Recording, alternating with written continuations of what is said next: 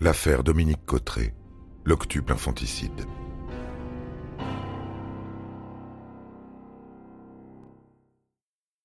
Maître Marie-Hélène Carlier est l'avocate commise d'office pour défendre Pierre-Marie Cotteret. Dominique Cotteret, elle, ne veut pas de défenseur. Mais Maître Carlier connaît bien le couple Cotteret, en particulier Dominique, puisqu'en tant qu'aide-soignante, elle s'est occupée de son père jusqu'à sa mort. Elle se charge de la convaincre de la prendre pour avocate, ce que Dominique accepte. Maître Carlier demande l'assistance d'un grand avocat lillois, Franck Berton. Pénaliste, c'est un ténor du barreau, un des avocats d'Outreau. C'est lui qui fera l'interface avec les médias déchaînés. Quand il la rencontre pour la première fois, Maître Berton découvre une femme à la stature impressionnante, mais discrète et totalement accablée. Elle ne sait pas ce qui va lui arriver, elle a besoin d'explications. Elle n'a aucune revendication, elle a tué, elle est coupable, elle n'a donc pas besoin d'un avocat. Maître Berton lui explique qu'il y a cependant de nombreux points à éclaircir, notamment sur sa responsabilité. Est-elle pleinement responsable de ses actes? Des experts seront chargés de l'examiner. Il va aussi falloir déterminer les raisons de ces huit crimes. Pourquoi tuer ces bébés à leur naissance? Pourquoi Dominique Cotteret, aide-soignante, donne-t-elle la mort à ses propres enfants?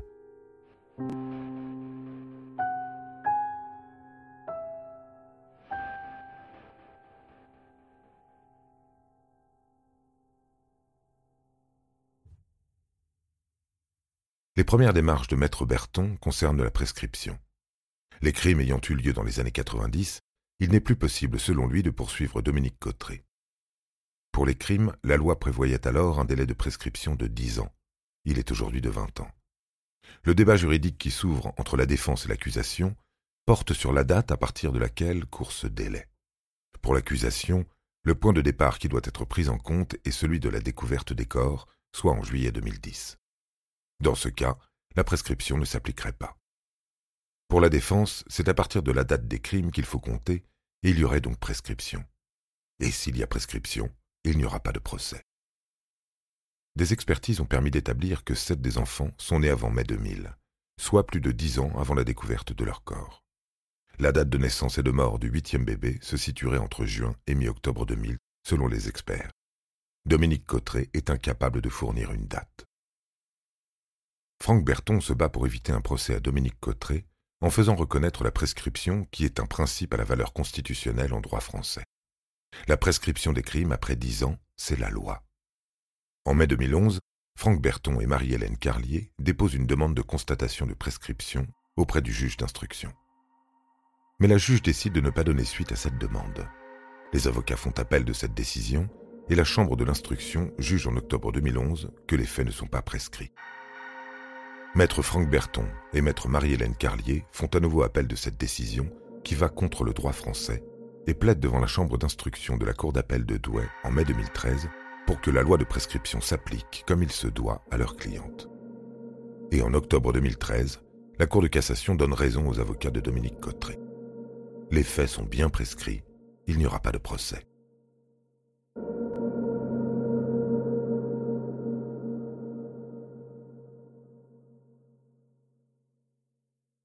La Cour de cassation renvoie l'affaire à la cinquième chambre d'instruction de la Cour d'appel de Paris.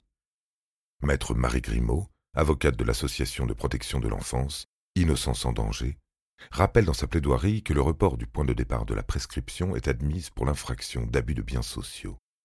Ainsi, la protection des biens passerait avant la protection des personnes, avant la protection d'enfants tout juste nés. L'avocate convainc, et la Cour de cassation, le 19 mai 2014, rend une décision qui va contre la jurisprudence existante. Selon elle, il convient de faire courir le délai de prescription non pas à partir de la commission des faits, mais à partir de leur découverte.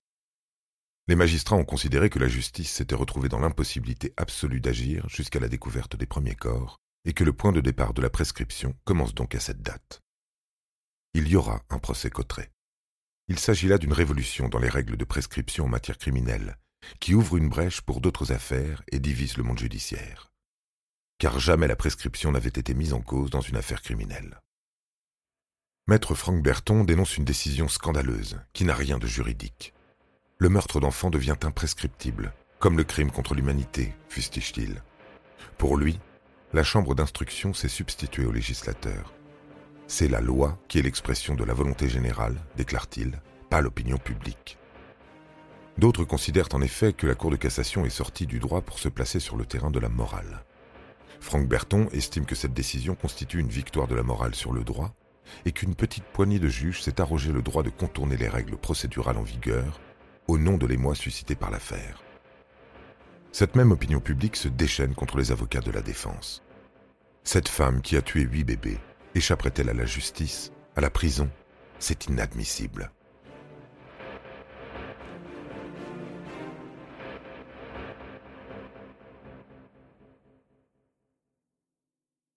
L'instruction se poursuit pour tenter de comprendre Dominique Cotteret. Aux questions de la juge d'instruction qui la presse de fournir des explications, Dominique Cotteret explique que son premier accouchement, quand elle a donné naissance à Emmeline, s'est très mal passé en raison de son surpoids. Elle a développé une phobie du monde médical. Elle a bien pris la pilule prescrite à la maternité, mais seulement pendant les trois mois que durait la boîte. Impossible pour elle ensuite d'aller voir un médecin pour renouveler l'ordonnance. Pourtant, Dominique Cotteret travaille elle-même dans le milieu médical, puisqu'elle est aide-soignante. La contraception, elle sait ce que c'est, non? Silence de l'intéressé. Et l'avortement ou l'abandon? Pendant neuf mois que dure une grossesse, elle avait le temps de réfléchir à ce qu'elle allait faire des bébés. Elle dit qu'elle ne sait pas, qu'elle ne sait plus. D'ailleurs, elle mélange tout, semble répondre pour faire plaisir à la juge. Pressée de donner des faits, des dates et des lieux, elle confirme tout et son contraire d'un interrogatoire à l'autre. Oui, son mari était au courant. Non, il ne l'était pas. La seule chose sur laquelle elle ne varie pas est qu'elle n'a pas enterré les deux cadavres retrouvés dans le jardin de la rue Fressin. Elle les a déposés dans le grenier pour que son mari ne les trouve pas au moment du déménagement. Elle décrit son troisième accouchement, fin 1989. Les douleurs du travail l'ont prise alors qu'elle s'occupait de ses patients. Car elle n'a pas arrêté de travailler jusqu'à la dernière minute. Au lieu de rentrer avec ses filles à la maison, elle les dépose chez sa mère, disant qu'elle se sent mal. Puis elle s'allonge sur le lit conjugal, perd les os. Son mari rentre, la trouve couchée, c'est très inhabituel. Elle lui demande d'aller chercher les filles, lui dit qu'elle va aller mieux. Il sort. Elle accouche seule d'un petit garçon qu'elle étrangle de ses mains. Puis alors qu'il est toujours relié au placenta, elle le met dans un sac plastique commercial, fait un nœud et fourre le sac au fond de l'armoire. Puis elle cache drap et serviettes souillées quand elle entend son mari rentrer avec ses filles et sa mère à elle. Pierre-Marie a invité ses parents à dîner. Voilà, vite, il faut qu'elle aille faire à manger. À table, on la trouve un peu fatiguée, mais le lendemain, elle part travailler comme d'habitude, comme si de rien n'était. Ce scénario se reproduira encore sept fois avec quelques variantes, car pendant dix ans, Dominique Cotteret sera enceinte quasiment neuf mois sur douze.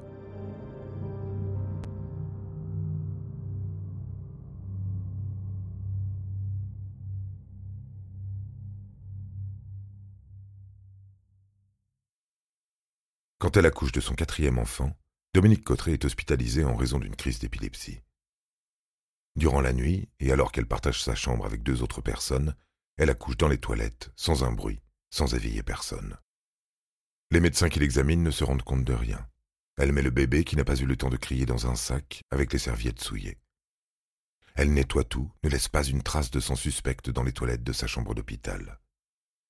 Le sac est dans le fond de son armoire, puis dans son sac de sport quand elle quitte l'hôpital, à la veille de ses 27 ans. Chez elle, elle le met au grenier avec l'autre. Quand il déménage en 1991, Dominique Cotteret dépose les sacs dans le grenier de la ferme parentale. Mais pourquoi donc Dominique Cotteret ne veut-elle plus d'enfants? Trois enfants, quatre enfants, c'est courant dans les familles. Elle ne sait pas. Ce ne sont pas les enfants qui la gênent, elle les aime. Ce qu'elle ne supporte pas, c'est le regard des autres, tous ces autres qui la voient encore enceinte et qui médisent. Alors elle ne peut pas avouer qu'elle est enceinte, elle n'a pas les mots. Elle ne parle pas, s'enferme dans le silence qui lui est habituel.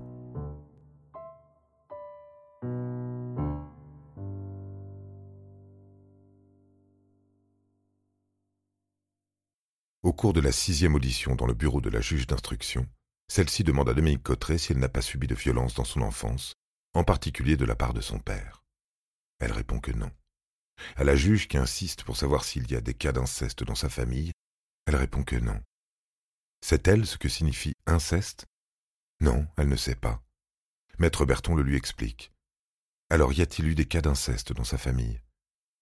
Du bout des lèvres, elle finit par avouer que son père avait des relations avec elle depuis toujours. Qu'elle craignait que ses enfants soient les siens, qu'ils soient anormaux, c'est pourquoi elle les a tués. Elle affirme avoir prévenu son père après le premier meurtre. Elle confiera plus tard qu'elle aimait son père autrement qu'une fille aime son père. Elle était amoureuse de lui et consentante à leur relation. Après la naissance d'Emeline, elle allait le voir tous les jours. Mais comme à son habitude, elle déclare aussitôt le contraire. Oui, Virginie est certainement la fille de son grand-père, puis non, c'est impossible. Comme toutes ces autres affirmations, le récit de l'inceste n'est que contradiction. Le lendemain, la voix du Nord s'empare de ses aveux, échappé on ne sait comment du bureau de la juge, et déclare qu'il donne enfin visage humain à la femme monstrueuse. C'est par ce journal que Virginie apprend l'inceste entre son papy Oscar et sa mère, que peut-être son père n'est pas son père. Des expertises ADN sont faites sur Emeline et Virginie. Elles sont bien les filles de Pierre-Marie. Puis sur les cadavres retrouvés, six des huit enfants sont bien ceux de Pierre-Marie Cotteret. Pour les deux autres, il n'est pas possible de prélever de l'ADN de qualité.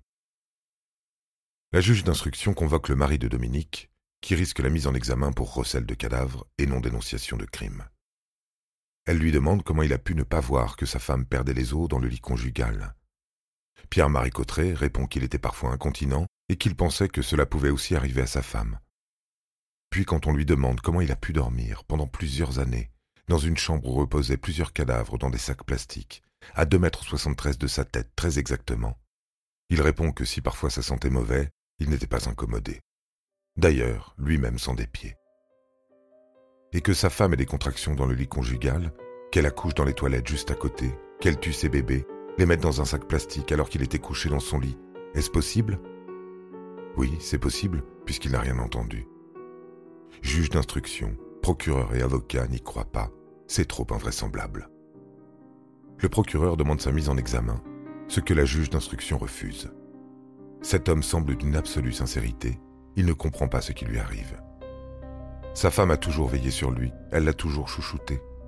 Elle lui apportait son petit déjeuner au lit le week-end, lui préparait ses vêtements et sa gamelle pour le midi, l'emmenait au travail car il n'a pas le permis. Elle était aux petits soins pour lui comme pour leurs deux filles. C'est une épouse dévouée et une excellente mère, ses filles en témoigneront.